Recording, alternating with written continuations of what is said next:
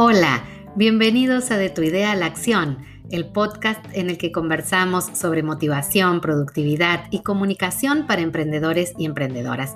Te invito a compartir estos minutos de audio y también a que sigas mi cuenta en Instagram arroba CBA para acceder a más contenidos.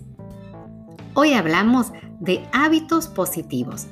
Cuando emprendemos, identificar los que son hábitos positivos es prácticamente como una llave que nos abre posibilidades. Por eso es tan importante que podamos identificar estos hábitos, reconocerlos y fortalecerlos.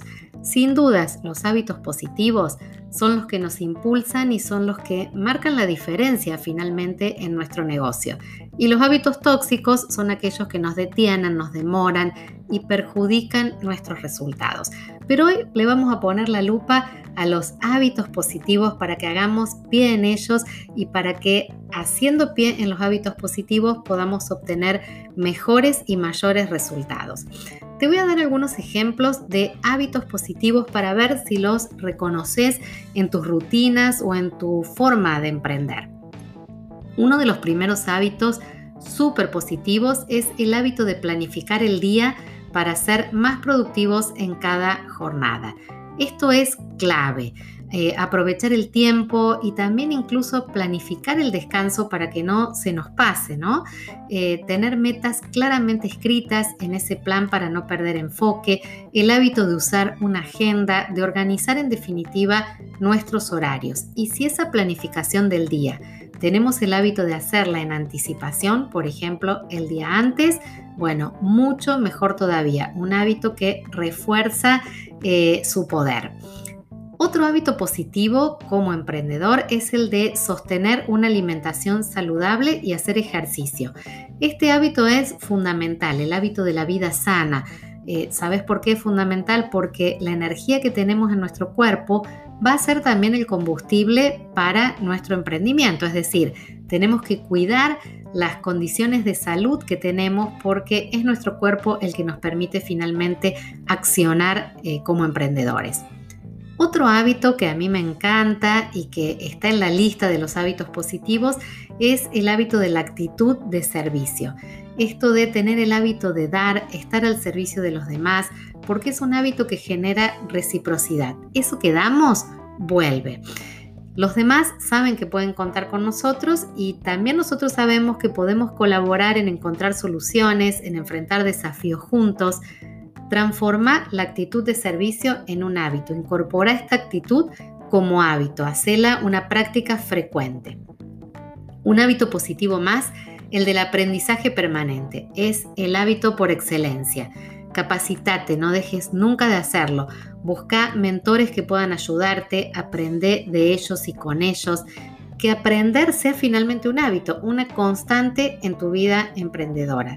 Declárate aprendiz permanente y hacer rutinas que te ayuden a estar en esta situación de aprendizaje permanente. Otro hábito positivo es la búsqueda de oportunidades de manera continua. No, esperes que llames a tu puerta, que alguien llame a tu puerta, porque eso no va a suceder. Establece al menos un día a la semana para revisar cómo está el mercado, cuáles son las tendencias, qué información nueva hay sobre tu nicho o en tu rubro de trabajo y fíjate qué oportunidades encontrás para fortalecer tu negocio. Así que toma esto de buscar oportunidades como un hábito positivo que está bueno que cultives, que desarrolles. Y por último, el hábito de revisar y evaluar lo que estamos haciendo y cómo lo estamos haciendo. Este hábito es fundamental porque te ayuda a corregir el rumbo, te ayuda a aprovechar la información que te va dando la experiencia. Al menos una vez al mes, hacete el hábito de revisar, de ver cómo marcha tu emprendimiento, qué resultados estás obteniendo de acuerdo a los objetivos que te has fijado y cuáles pueden ser esos puntos que necesitas ajustar, cambiar, mejorar. Seguramente vos vas a poder sumar otros hábitos positivos a esta lista que tiene estos que te voy a recordar ahora. El hábito de planificar para ser más productivos, el de tener una alimentación saludable y ejercicios, hacer ejercicio, el hábito de estar en aprendizaje permanente, el buscar eh, oportunidades de manera permanente, incorporar la actitud de servicio como, hábito y también el hábito de revisar y evaluar lo que estamos haciendo. Esta es la lista que yo te doy, pero seguramente vos tenés otros que podés identificar o que te gustaría desarrollar. Escribime un mensaje directo a mi cuenta de Instagram, te la recuerdo, arroba CBA, para que sigamos en contacto por allí. Comentame cómo estás en el desarrollo, en el sostenimiento de tus hábitos positivos, qué podés estar necesitando para fortalecerlos y nosotros seguimos en contacto por allí y por aquí. Nos encontramos en el próximo episodio de Tu idea a la acción.